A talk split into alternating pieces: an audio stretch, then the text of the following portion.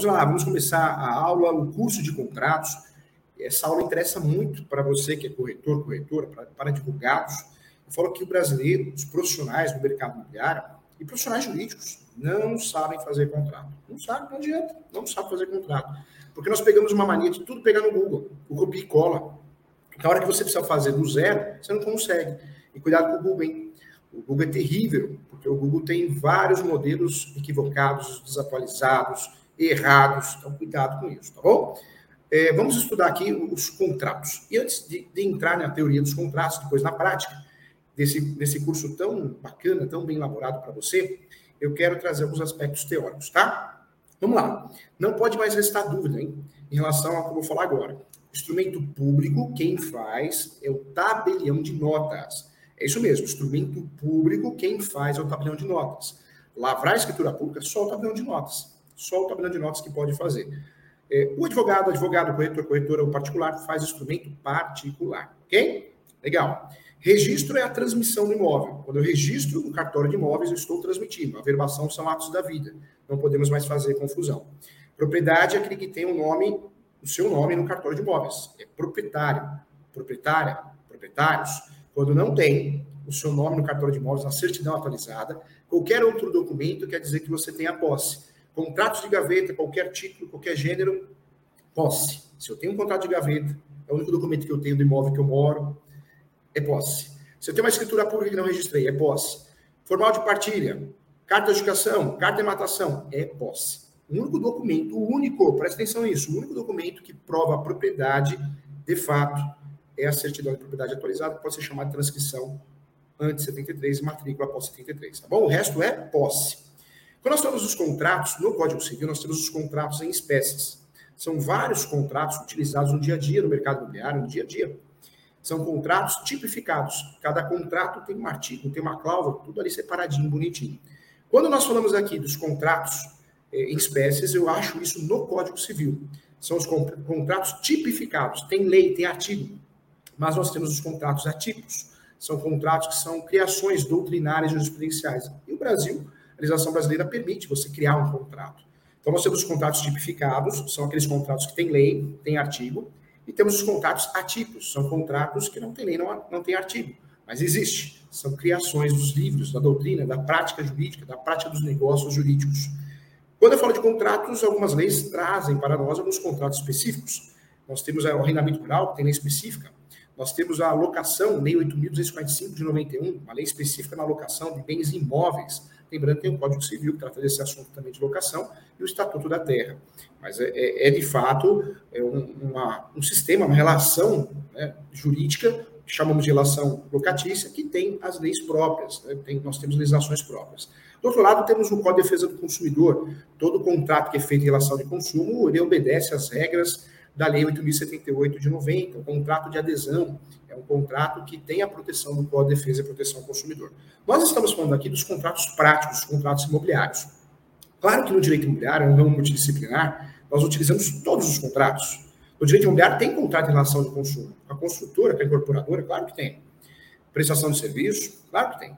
E temos os contratos eh, em espécies, aqueles contratos prontos. Nós vamos utilizar esses contratos também no direito imobiliário. Mas aqui no direito imobiliário nós temos seis contratos, sete, sete contratos focais. Eu diria que o primeiro é a locação, né, o contrato de locação, que é regulamentado pela Lei 8.245 de 91, lei esparsa.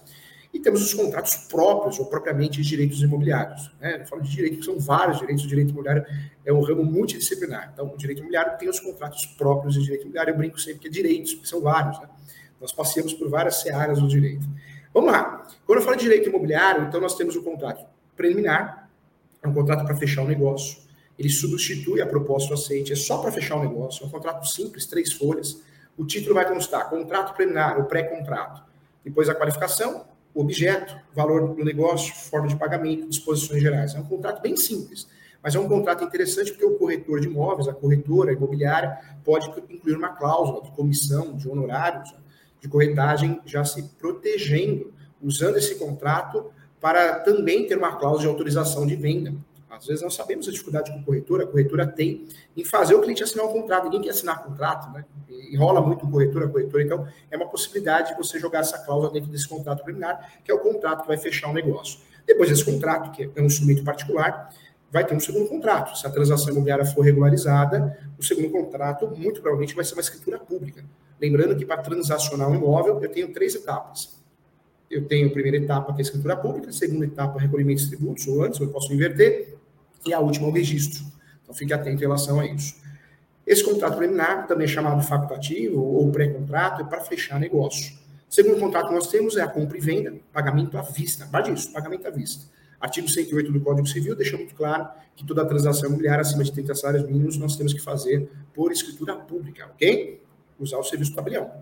Segundo contrato, nós já falamos que é o contrato de compra e venda, pagamento à vista, tem que ser feito por escritura pública acima de 30 salários mínimos, quando o imóvel é regular, a transação imobiliária é regular. O terceiro contrato mais utilizado no direito imobiliário seria o compromisso compra e venda. Esse contrato de compromisso compra e venda é um contrato que eu vendo para você, você vai parcelar direto para mim. Isso acontece ou eu vendo para você, mas eu fiquei de te entregar um quarto, um puxadinho. Então, compromisso, existe uma obrigação a ser entregue, ou de um lado, comprador, ou do outro, vendedor. O comprador, às vezes, de pagar, o vendedor entregar alguma coisa. Compromisso. Compromisso, o imóvel já existe, hein? Já existe. A promessa o contrato deve ser utilizado na compra e venda de imóveis na planta. É, como promessa, porque você está comprando uma expectativa de direito, uma fração de algo que vai existir ainda. Existem os outros contratos, né? e aí, quando eu falo dos outros contratos, eu trago para você também a seção de direitos possessórios e afins, que é a compra e venda de imóveis regulares no Brasil. Esse contrato tem a cereja do bolo, que é a cláusula de soma de posse. Então, eu compro a sua posse, imóvel regular, seção de direitos possessórios e afins. E eu faço uso capião no dia seguinte, uma REURB, uma regularização fundiária, porque tem uma cláusula dentro desse contrato, seção de direitos possessórios, que me permite usar a sua posse, é a soma de posse. Isso é permitido. Tem a soma de posse originária e a soma de posse derivada. Então, importante também. Tem a seção de direitos hereditários. A seção de direitos hereditários é um contrato, tem que tomar cuidado também tem que ser feito por escritura pública, ter a anuência dos demais herdeiros. Quando eu não quero fazer inventário, não tenho condições financeiras de fazer inventário, uma saída que eu tenho é fazer esse contrato, usar esse contrato, sessão de direitos hereditários, para que eu consiga vender meu direito de herança. Aí não preciso fazer o inventário. Eu posso fazer isso antes do inventário, depois do inventário não registrado ou, ou no meio do inventário, tá? Sessão de direitos hereditários. Tem que ter escritura pública e anuência para respeitar o direito de preferência, tá bom? Legal. Nesse cenário aqui, nós então conhecemos os principais contratos. Em relação à precificação desses contratos, sempre falam curso, são contratos que depende da transação imobiliária, 5% do valor negócio, de 2 até 5% do valor negócio, é o, é o valor desses contratos. É, limitado aí a 5 salários mínimos, 3 salários mínimos. O contrato preliminar não. O contrato preliminar é um contrato que é cobrado em algo, é, provavelmente aí pelo mercado imobiliário, no máximo, contrato preliminar, um salário mínimo a três salários mínimos, dependendo do valor da transação. O, o contrato de locação, ele vale, se for comercial, é, o valor do aluguel. Se for comercial, o valor do aluguel.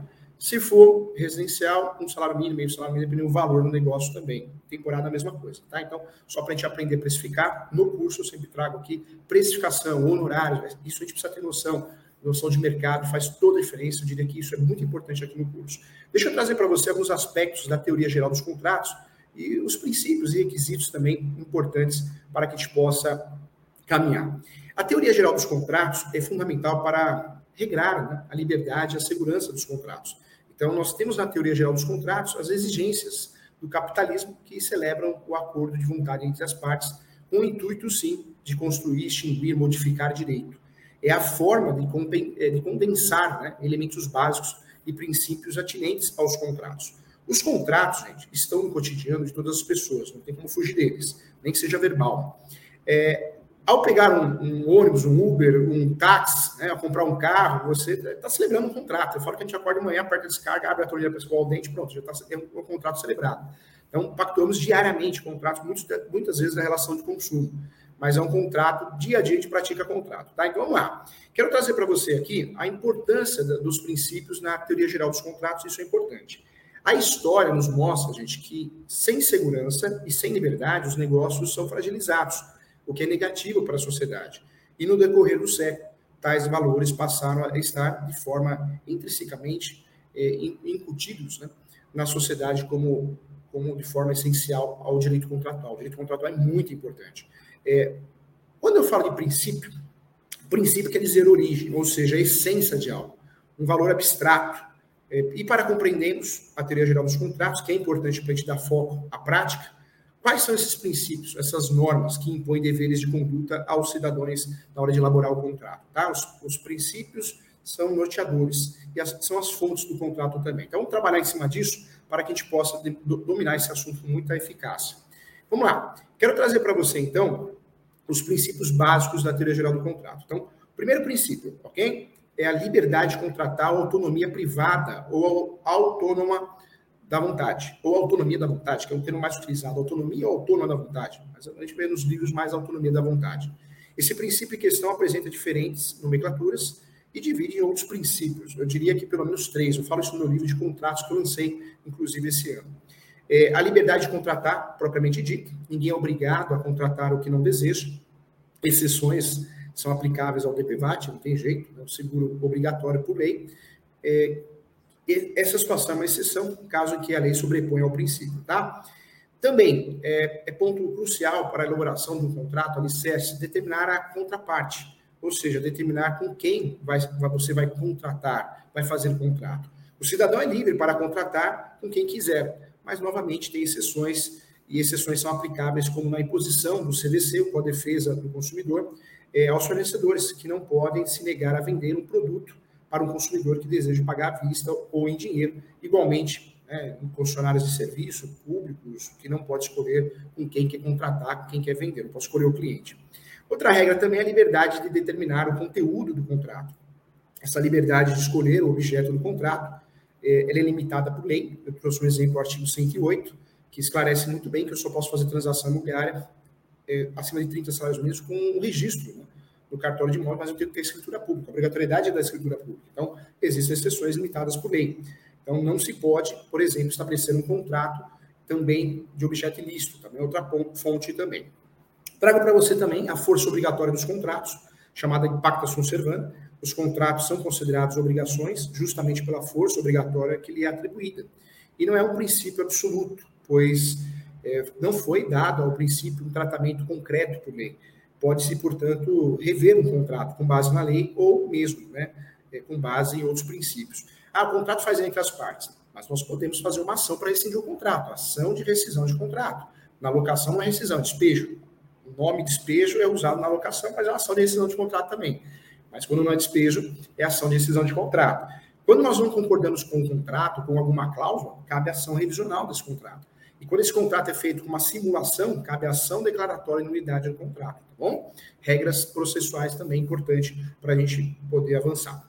Vamos lá. Quero trazer para você também outro ponto, outra, outra subdivisão, que é a relatividade das convenções. Via de regra, os contratos eram feitos para as partes contratantes. E, novamente, gente, não se trata de princípio absoluto, já que o próprio Código Civil traz hipóteses de intervenção de terceiros no contrato, que são exemplos de contratos com pessoas a declarar, e isso é um ponto importante, tá? Trago para você também princípios sociais dos contratos. O Código Civil 2002, ele estabeleceu como valores básicos da lei a socialidade, eticidade e moralidade. O contrato tem que ser feito com base nisso. É o alicerce. O código foi feito para explicar esses valores, conforme será possível verificar, os princípios sociais são previstos em lei e devem ser respeitados. Eu falo aqui do primeiro princípio, que é o princípio da função social, que está previsto no 421 do Código Civil. Liber...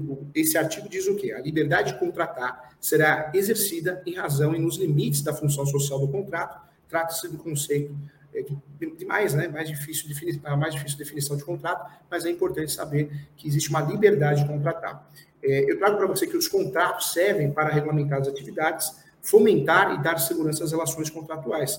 Contudo, gente, claro, tal proteção só será dada caso o pacto esteja de acordo com os valores da eticidade, moralidade socialidade. É isso que traz o princípio. Não há um conceito pré-estabelecido, muito pelo fato de que a sociedade altera sua compreensão é uma mutação constante, né? é igual a música, né? Eu prefiro ser essa metamorfose ambulante, é verdade, é isso, né? A sociedade vai mudar sempre. Então, não é um conceito absoluto, não é um conceito pré-estabelecido, mas muito pelo fato de que é, a sociedade altera a sua compreensão constantemente, então por isso não é um conceito fechado.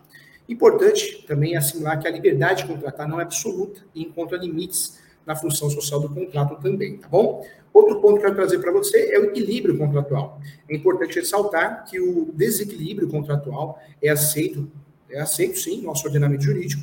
Os contratos podem ser onerosos, por outro lado, os contratos são inaceitáveis né, é, quando representam um ato de lesão, estado de perigo. Então, ah, você tem que assinar esse contrato agora, senão não vou atender tua mãe, médico, por exemplo. Estado de perigo, né? Então, nós temos essa situação. É, eu trago para você também, ou quando são excessivamente onerosos. Nós tivemos lá atrás financiamento de veículos em dólar, o dólar disparou, você imagina, né? Então, quem pagava 300 reais por mês passou a pagar 1.200. Então, o contrato se tornou oneroso também, tem que ser revisto. Então, não basta para isso que haja qualquer é, ato de desproporcionalidade no contrato para que ele seja invalidado, mas que seja um pacto manifestamente desproporcional, notório, a ponto de chocar e ofender evidenciando o prejuízo de uma das partes, isso é motivo para nulidade do contrato ou a revisão do contrato, tá bom? É, outro ponto também importante aqui na nossa aula prática é a boa-fé objetiva. É, o contrato trata-se da análise da conduta, então, do ato praticado, inclusive, sem qualquer preocupação em relação ao sujeito. Não importa para a boa-fé objetiva se quis o sujeito, já que ele, já que não há né, análise de estado de consciência, não tem como fazer isso, então, não há essa análise. Deve-se apreciar no contrato a conduta com base no cidadão médico, sempre cidadão médico. Ou seja, a boa-fé objetiva que é exigida nos contratos, ela encontra aplicação no artigo 113, regra de interpretação dos contratos, e no artigo 187 também, que é uma regra de, de abuso dos contratos, e o 422, que é a regra de aplicação dos contratos, todos esses artigos que eu estou falando do Código Civil, tá? Há, há sim certa proximidade com a função social, já que representa o exercício do direito conforme os ditames da sociedade, tá bom? Eu trago para você também, diante dessa teoria geral dos contratos, requisitos contratuais. Os contratos são negócios jurídicos que exigem para sua formação o preenchimento de certos elementos que atribuem a legitimidade do contrato, a validade do contrato. E tais, tais requisitos são, sim, é, dispostos no artigo 104 do Código Civil. E aí eu trago para você requisitos subjetivos, tá? O objetivo deve ser lícito, possível e determinável. Para fazer contrato, o objetivo, o contrato tem que ser lícito, possível e determinável. Então, não posso fazer um contrato de objeto ilícito. Não posso. Tem que ser possível e determinável. Teve um caso de um pastor que vendeu vários imóveis no, é, no céu. Tivemos esse caso, é real, não é brincadeira. E ele acabou sendo preso. Então, e os contratos na esfera civil foram invalidados, teve que devolver o dinheiro. Então, parece que não, mas é real o que o senhor está falando aqui. Então, a ausência de qualquer desses elementos representa a nulidade do pacto. O objeto tem que ser lícito, possível e determinável, senão não dá para fazer esse contrato. Tá? Fica atento. Vários exemplos eu trago, hein? É, não tem, tem vários exemplos. Não há como estabelecer um contrato de compra e venda de drogas ilícitas. Não há também como comprar um terreno na Lua, por impossibilidade do objeto, ao menos até hoje, né? É, isso é importante. Vamos lá. Formalidades e solenidades, somente quando exigidos por lei. Artigo 108 do Código Civil, compra e venda acima de 30 salários mínimos, nós temos que fazer a escritura pública. Você, o advogado, advogado, corretor, corretora, pode até montar uma minuta para ajudar o tabelião, ou depois conferir a escritura pública, mas quem faz é o tabelião, tá? Nós temos também os requisitos é, subjetivos, que é a existência de duas ou mais pessoas. Então, também é importante, para fazer contrato tem que ter o requisito subjetivo, duas ou mais pessoas. Capacidade das partes contratantes, não que o menor não possa comprar, ou vender, ou alugar, pode, mas se o menor for comprar vender, ele vai ter que ser o quê? Assistido, é, dos 16 aos 18, assistido. Pai e a mãe assina com ele, ou representante legal. Abaixo de 16, ele vai ser o quê? Representado. Pai e a mãe vai assinar por ele. Lembrando que existe a figura da interdição. Quem é interditado, quem responde pelos atos é aquele que interditou, ele que é o responsável legal. É importante também. E vamos lembrar também da figura do conceito de emancipação, que pode ocorrer diversas formas de emancipação, judicial, voluntária, legal, então também quem é emancipado também. Então, é importante checar isso na elaboração do contrato, tá? A legitimidade das partes para contratar e a capacidade é sim requisito subjetivo. Não podemos esquecer também que no contrato existe a manifestação válida, que deve existir, e desimpedida. Então, toda manifestação contratual deve ser válida e desimpedida, e isso é importante também, tá bom? A teoria geral dos contratos em espécie, gente, eu trago para você, conforme se extrai de natureza dos contratos, é importante também falar autonomia privada, que é basilar de modo que os contratos podem prever quase tudo que não está proibido por lei. De qualquer forma, o legislador que redigiu o Código Civil teve a preocupação de estabelecer regras específicas para determinados tipos de contratos, que são considerados os princípios em termos de fluxo econômico, que mais? Fluxo econômico com forma né, de, de garantir maior segurança. São contratos em espécie, gente, eu falei para você os previstos no Código Civil, compra e venda, é, contrato de permuta é, ou troca, estimatório, que é a consignação de pagamento, doação, contrato de locação de coisas, contrato de empréstimo, como data e mútuo, contrato de prestação de serviço, contrato de empreitada, contrato de depósito, contrato de mandato, que é a procuração, contrato de comissão, contrato de, de agência de distribuição, contrato de corretagem, contrato de transporte, contrato de seguro, contrato de constituição de renda, contrato de jogo e aposta, também tem, contrato de fiança, o fiador, contrato de transação e contrato de compromisso. Esses, esses contratos você vai enxergar, vai achar, vai localizar no Código Civil. Mas existem os contratos atípicos, são criações doutrinárias jurisprudenciais. Preliminar, sessão de direitos processórios, sessão de direitos editários, apesar de ter previsão legal. Então, cuidado. E tem os contratos em leis esparsas, como locação, arrendamento rural, com a defesa do consumidor, contrato de relação de consumo. Então, é importante. Por meio do conteúdo trazido no contrato, é possível perceber, sim, que a teoria geral dos contratos, gente, é uma matéria absolutamente extensa, mas ela é importante para que a gente possa saber fazer o contrato com qualidade. Então, importante isso. É, não pela quantidade dos tópicos a serem abordados, mas pela própria é, profusão né, de informações e variedades de interpretação no decorrer da história.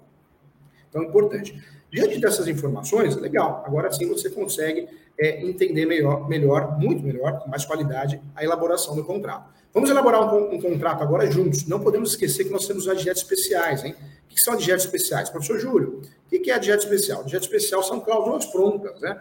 É, quando nós falamos de adjeto especial, é importante falar assim, nós temos o quê? Nos adjetos especiais, cláusulas prontas. Adjeto especial é isso, cláusulas prontas. São cláusulas, eu falo que é o fast food. O que é o fast food? São as cláusulas prontas que nós temos. São cláusulas que nós podemos ir lá no Código Civil e usar. Existem algumas cláusulas previstas no Código Civil é, que eu posso pegar e jogar no meu contrato. Vamos lá para essas cláusulas chamadas cláusulas especiais ou pactos adjetos, tá? Isso você vai encontrar no artigo 505 a 508. Depois nós vamos elaborar um contrato juntos aqui. O artigo 505 e 508 deixa muito claro a retrovenda. É a possibilidade, é o pacto que o vendedor de coisa imóvel reserva seu direito de recomprar a coisa. Três anos o prazo. É, se eu vendi, eu posso comprar de novo. O sujeito é obrigado a vender para mim. Claro que eu vou pagar o, o valor para ele atualizado. Se tiver benfeitorias provadas, eu vou arcar com essas benfeitorias também. Só que é três anos. Três anos. É, prazo decadencial de resgate três anos. Se ele se negar ao vendedor que se tornou proprietário ou proprietária, eu faço uma ação chamada ação de resgate, tá? Então é importante. Artigo da retrovenda 505 a 508, tá? Mas tem mais. Tem também aí a cláusula, adjeto especial, da venda contento e da sujeita à prova. Artigo 509 a 512. É a venda é, feita, a venda contento, é a cláusula subordinada que somente torna o contrato perfeito e obrigatório se o comprador, o, comprador de fato declarar que gostou, né, que, que realmente é, vai ficar com a coisa. É uma cláusula suspensiva, não aperfeiçoando o negócio. Só a hora que ele falar, ah, gostei, vou ficar com o negócio. Acontece muito na compra e venda também, de comércios, também utilizado. Outra cláusula especial do direito especial é a cláusula de preempção ou preferência. Artigo 513 e 520. Lembrando que o direito de preferência também é previsto em algumas legislações, na locação, no direito condominial e no direito hereditário. A preempção direito de preferência é o pacto adjeto à compra e venda em que o comprador de coisa móvel imóvel fica é, condicionado obrigação de oferecê-la a quem vendeu. Né? Então, direito de preferência acontece na locação, na lei do inquilinato também, também uma cláusula fast food, dá para usar a cláusula pronta, posso pactuar isso também. Outra cláusula importante é a cláusula de venda com reserva de domínio, artigo 521 ao 528 do Código Civil. É a cláusula de jeta, cuja, é, cujo objetivo né, é, é estipulada uma situação em que o vendedor reserva para si a propriedade da coisa móvel exclusivamente até que sejam adquiridas, pagas todas as prestações da venda da coisa, é, momento em que o negócio será feito de forma eficaz, tá bom? Existe a cláusula também, chamada cláusula de venda sobre documentos. Nós temos os artigos 529 ao 532. É a espécie de venda em que, em que se entrega, né, entregando os documentos, é, se libera a obrigação e tem o preço da coisa. O comprador pode, na posse justificada dos documentos, exigir a entrega da mercadoria. O pagamento deve ser realizado é, contra a apresentação, na hora, local e data da apresentação dos documentos, e os riscos, né, conforme eu ensino no meu livro, é, os riscos correm por conta do vendedor e também os riscos pela conta do, do comprador, o vendedor se isenta depois de, de, apresentado a mercadoria e o transporte. Esse tipo de negociação é feita hoje também nas, nas questões imobiliárias.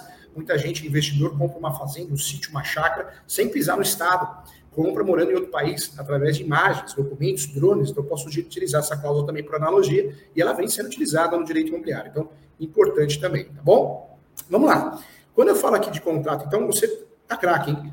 Eu quero lembrar você do vício oculto ou vício redibitório. Então, mesmo que não tenha uma cláusula falando de vício redibitório, é, ou é, uma cláusula falando de evicção, é, nós temos essa proteção, tá? Então, é uma proteção que todo mundo ganha, é um plus. Se, o Código Civil pode te dar um presente. Eu falo dois. Quando a gente nasce, o Código Civil nos dá um presente, que é a personalidade. Mas quando nós celebramos um contrato esquecemos de incluir essas cláusulas, já temos essas cláusulas de presente, tá bom? O que é o vício redibitório?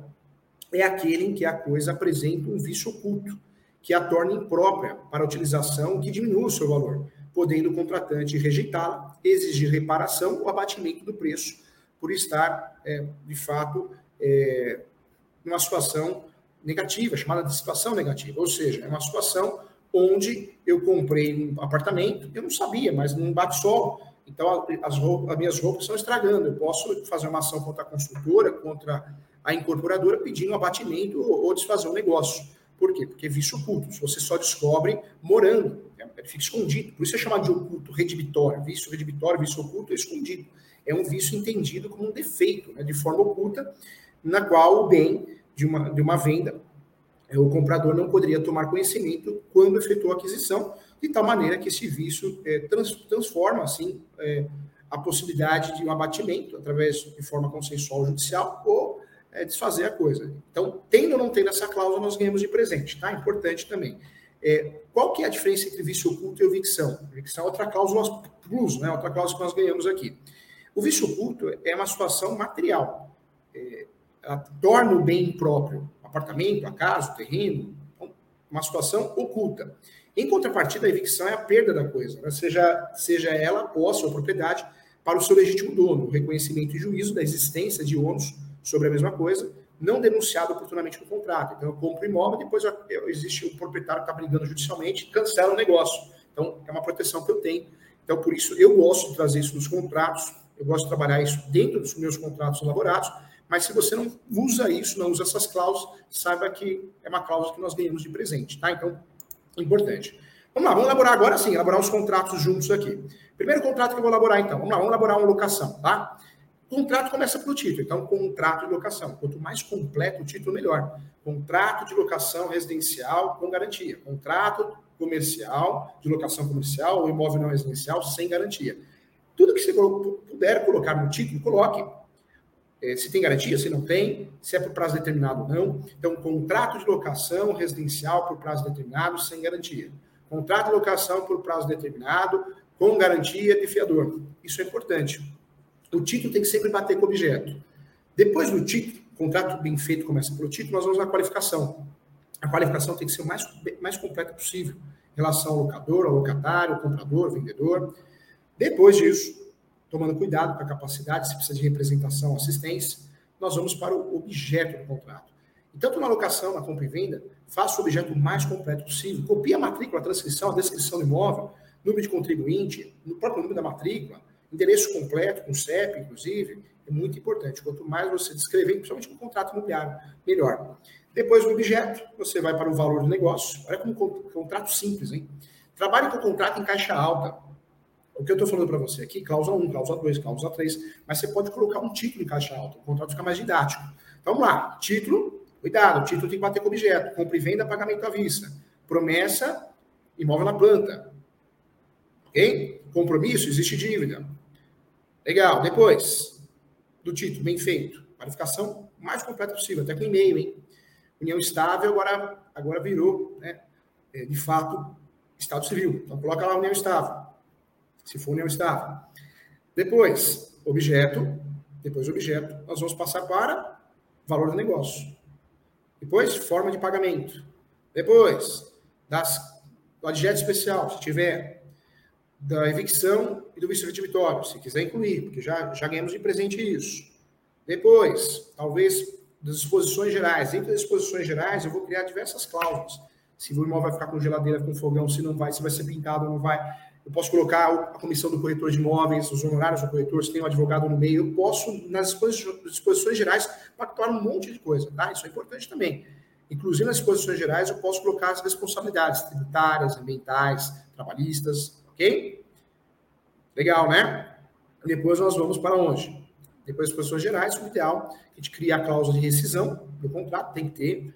É, lembrando que se desistir, perde o sinal, devolve o sinal em dobro, posso isentar esse tipo de, de punição da desistência, mas é importante essa cláusula de rescisão. E aí eu posso fechar com o foro de eleição, tá? O foro de eleição. Então, importante, hein? É importante que a gente está conversando aqui. Vamos lá, eu posso também, gente, eu posso também incluir cláusulas, né? Uma, uma das cláusulas que eu posso incluir é a chamada cláusula de incomunicabilidade, que é uma forma expressa escrita na doação de bens ou direitos, que determina ou, é, ou faz né, com que o, testador ou doador também disponha que o bem ou direito recebido em doação, herança ou legado não irá se comunicar ou transferir na ocasião do casamento. Então, é importante também falar essa cláusula de incomunicabilidade é uma cláusula que tem a ver com casamento, é uma cláusula que eu posso usufruir, exigir é, por quê? Porque eu acabo utilizando essa cláusula para poder, principalmente no testamento, na doação, eu acabo utilizando para proteger, né, no caso, uma filha, um filho, em relação ao companheiro dela ou dele, tá bom? É importante. É, existe a cláusula de impenhorabilidade também, ou ainda chamada também como incomunicabilidade. É, essa cláusula, já tivemos uma decisão recente do Superior Tribunal de Justiça, que não impede a alienação do bem doado. Então, já ficou pactuado isso. A quarta turma do Superior Tribunal de Justiça, na época, decidiu que a existência de cláusula de impermeabilidade ou incomunicabilidade é, em doação do imóvel não implica automaticamente que o bem não possa ser alienado. Ficou muito claro isso também, tá bom? Então, também é uma outra cláusula que nós podemos usar. Existe o usufruto vitalício, né? aquela cláusula que eu posso usufruir também na doação. É, eu pego o usufruto vitalício para mim, para que eu possa alugar, morar. Então, também é uma cláusula muito utilizada, ela é aplicada também. Então, vale a pena também conhecer essa cláusula também.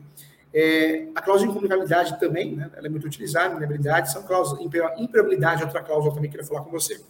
Essa cláusula de imperabilidade, conforme eu já mencionei em diversas aulas, o imóvel não poderá ser penhorado para sanar dívidas do beneficiário. Então, esse é o objetivo dessa cláusula, porque eu vou utilizar para proteger também o negócio.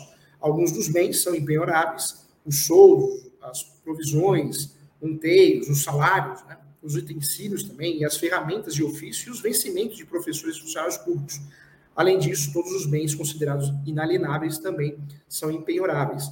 É, nessa situação, nesse sentido, há, no entanto, uma exceção. Caso haja, haja uma taxa de condomínio, não paga pelo proprietário, o apartamento poderá sim ser penhorado a fim de pagar o débito condominial, independentemente de ter é, de ser inalienável ou impenhorável, tá? Então, também é importante discutir, falar sobre isso também, tá bom? Legal. Lembrando que toda transação imobiliária posso também ter documentos anexos, né? Então, numa transação de uma chácara, sítio, rancho, imóvel rural, eu posso criar uma cláusula que existem diversos documentos anexos, talvez uma topografia, um georreferencial, isso também faz toda a diferença, né? Então, importante também. É, vamos lá, mais um ponto aqui que eu queria trazer para você, é cláusulas abusivas. O que são cláusulas abusivas? Cláusulas que a lei fala, esclarece que é abusivo, ou a jurisprudência entende que é abusivo. É a mesma coisa eu criar no, no, contrato de locação uma cláusula dizendo que não pode morar no imóvel mulheres, é, crianças, foi considerado e é considerado abusivo. Então, várias cláusulas são consideradas abusivas porque você criou, pactuou, a gente pode pactuar quase tudo, mas não olhou a jurisprudência. Então, quando você for criar um contrato e uma cláusula diferente do que alguém pediu, verifique se essa cláusula é abusiva, porque ela pode ser declarada abusiva. Tá? Então, fique atento em relação a isso. É importante conversar é porque existem muitas cláusulas abusivas que podem ser declaradas assim é, por meio de ações judiciais. Então é importante bater um papo sobre isso, tá bom? Então vale a pena. Vamos lá, então vamos fazer um checklist aqui, ó. Fazer um checklist. Vamos fazer aqui, vamos fazer um checklist escrevendo o seu próprio contrato aqui. Então, um, começa o contrato bem feito, começa pelo título. Preste atenção nesse título aí, não vai errar. Qualificação das partes. Nada mais é do que a identificação dos contratantes, como nome completo, número de documento, RG, CPF, CNPJ, endereço, contato telefone, posso colocar também, etc. Tá? Em caso das partes serem empresas, é bom destacar também que é o representante legal no ato da assinatura do contrato, e se você tiver acesso ao contrato social da empresa, qual, é, com, com, a qual você irá contratar, melhor ainda, tá? Definir o objeto do contrato, de fato, é expressar o detalhe que você está, está contratando, é, é um contrato, um exemplo, um contrato de locação de imóvel, tem que colocar o imóvel que está sendo locado, o espaço, é tudo, se é integral ou não, na compra e venda também, então, é importante, na seção de direitos, um contrato de prestação de serviços para qualquer tipo, descrever mesmo, por menores, o objeto do contrato, muito importante, tem que ser a parte mais completa, hein? As obrigações do contratante, do contratado, define quais são as obrigações de cada parte para o cumprimento do contrato, a forma que serão realizadas essas obrigações, exemplo, prazo de entrega, forma de execução do serviço, condições da entrega do produto. No caso de imóveis, contratos imobiliários, é, normalmente é a entrega da posse, né? Preço e condições de pagamento, então escreva sempre de forma detalhada, a data, se vai ser PIX, né? a gente tem PIX, TED, DOC, transferência, se é boleto, tem que ser bem, bem planejado isso. Pre, preveja também o prazo de duração e a forma do, de reajustes no contrato, compra e venda ser parcelada também. Lembrando que nós temos os índices, INPC, o IGPN, o, IN, o INCC, etc. Né?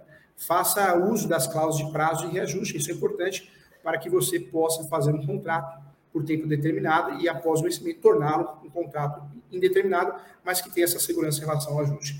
Defina também no contrato as despesas, como serão distribuídas as despesas, de quem é esse ônus, também importante. Cláusula de decisão não pode faltar. É, não, não podemos deixar esquecer também da cláusula penal. Né? O que é a cláusula penal? É, o que acontece se as partes descumprirem o contrato. É, sempre estipulem também uma cláusula penal em caso de descumprimento. A multa, em regra, é 2% sobre o valor do contrato, tá? Então, pode ser pactuado algo diferente, mas a regra é essa. Você pode também criar um tópico, disposições gerais e condições gerais, já tinha falado, e aqui você estipula várias outras ideias que você possa ter, é, disposições gerais ou condições gerais. Eu falo que é, é livre, é livre para você fazer é, inclusões de cláusulas, cuidado para não cair na abusividade, né? tornar essas cláusulas abusivas para você não, não invalidar o contrato, é muito feio, né? você contratado fazer um contrato e invalidar o contrato, tá? Então, importante.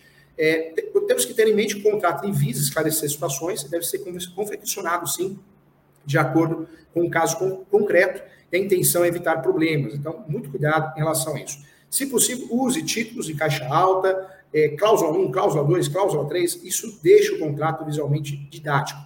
Data, nós terminamos sempre com a data, é, cidade, data, local, assinatura do contratante, contratado, comprador, vendedor, locador, locatário, e sempre duas testemunhas. Lembrando que um contrato bem feito é um título executivo extrajudicial. Então, por isso o contrato tem que ser bem feito é, nesse sentido. Não esqueça das testemunhas, faz toda a diferença também. É, o professor também quer trazer alguma situação aqui para você, é, algumas invalidades contratuais conforme a justiça. Então, contratos com juros, é, com multas abusivas, essas cláusulas são invalidadas. Cuidado, na locação nós temos o quê? Três aluguéis. A multa na locação, no máximo, três aluguéis. Ela será cobrada proporcional, mas no máximo três aluguéis. Não adianta colocar 10 aluguéis, 20 aluguéis. Já está pacificado com a multa abusiva. Então, cuidado. Especifique também a duração do contrato, o prazo. Determine as causas de extinção do contrato. Tudo isso faz a diferença, tá? Para você fazer um contrato. E tem que fazer um contrato do zero. É claro que você vai ter talvez um croquis do contrato, mas tem que fazer do zero. Hoje está pacificada a assinatura eletrônica, então tem muitas empresas que prestam serviço, você faz o contrato, a assinatura acontece de forma eletrônica. Eu, na minha visão, isso é sensacional. No escritório eu uso esse tipo de contrato, é, assinatura eletrônica, porque é muito mais vantajosa, muito mais rápida, faz toda a diferença também. Fique atento em relação a isso, tá? É, em relação à indicação das partes, nome completo, RG, CPF, sempre, tá? Objeto, contrato de locação de imóvel, objeto, compra e venda, sessão, descreva muito bem também, ok? Legal. Então, chegamos ao final aqui, vamos ver, tem perguntas, sempre tem boas perguntas aqui. Vamos ver aqui. Olha lá. A Monique Cruz, sempre estudando, sempre acompanhando. Uso campeão especial rural e urbano, não precisa justo título e boa fé? Não precisa, Monique, não precisa. Só o ordinário que exige justo título e boa fé. Tá bom? Muito legal. O Luiz, contratos de compra e venda na área rural, áreas menores que o móvel. O que se atentar? Na compra e venda de imóveis rurais, eu sempre fazer o quê? Faz o diligência. O que é o diligência? Aquela auditoria, né? Certidão de propriedade atualizada, transcrição, seja transição matrícula, certidão distribuidor civil, da esfera estadual e federal, certidão distribuidor criminal, certidão de protesto. Faz o due diligência. Sempre, antes do negócio. Após o negócio, é chamado de compliance imobiliário. E aí o que nós vamos fazer? Faz o contrato preliminar uma cláusula, caso a área seja diferente, será feito um abatimento no valor do negócio ou será desfeito o negócio sem ninguém pagar multa para ninguém. E manda fazer uma topografia, um georreferencial, coloca como cláusula suspensiva. Se realmente fez a topografia, está tudo certo, aí vai para o contrato definitivo. Se o imóvel é regular, já faz escritura pública. Se não é, faz uma sessão de direitos possessórios. Tá bom? Legal. Olha Monique aqui. Se o imóvel possui matrícula, esse será feito ao uso capião de toda a área descrita na matrícula. Não será preciso planta no descritivo? Sempre precisa, tá? O uso capião sempre se juntar planta no descritivo. Ou eu guardo isso em casa, se eu não tenho, tenho na prefeitura, ou alguém que ela delegue, ou no cartório. Se eu não tenho, não acho lugar nenhum, vai ter que fazer, contratar um topógrafo. Junto isso no processo, mesmo assim o juiz, a juíza, o Poder Judiciário vai nomear um perito. Ah, vai fazer duas vezes. Vai porque é alguém da confiança dele ou dela, tá bom? Legal. Não, vaga de garagem depende, né? Nós temos algumas exceções, mas não é só o condomínio que pode arrematar. Nós temos algumas exceções, é, tem regras diferentes e várias. É uma questão polêmica, inclusive, tá? Mas não é só o condomínio, não. Legal.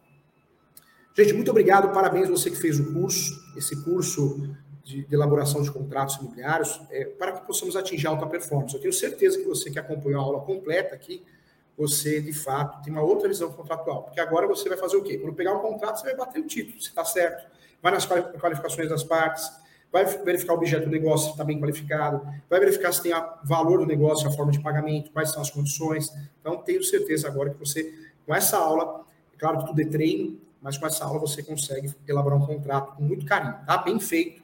É, você pode até usar uma estrutura contratual, um alicerce pronto, né, para ganhar tempo, mas você sabe o que falta, o que não falta no contrato. Tenho certeza que eu consigo mudar sua cabeça em relação a isso, tá bom? Um abraço e até a próxima aula.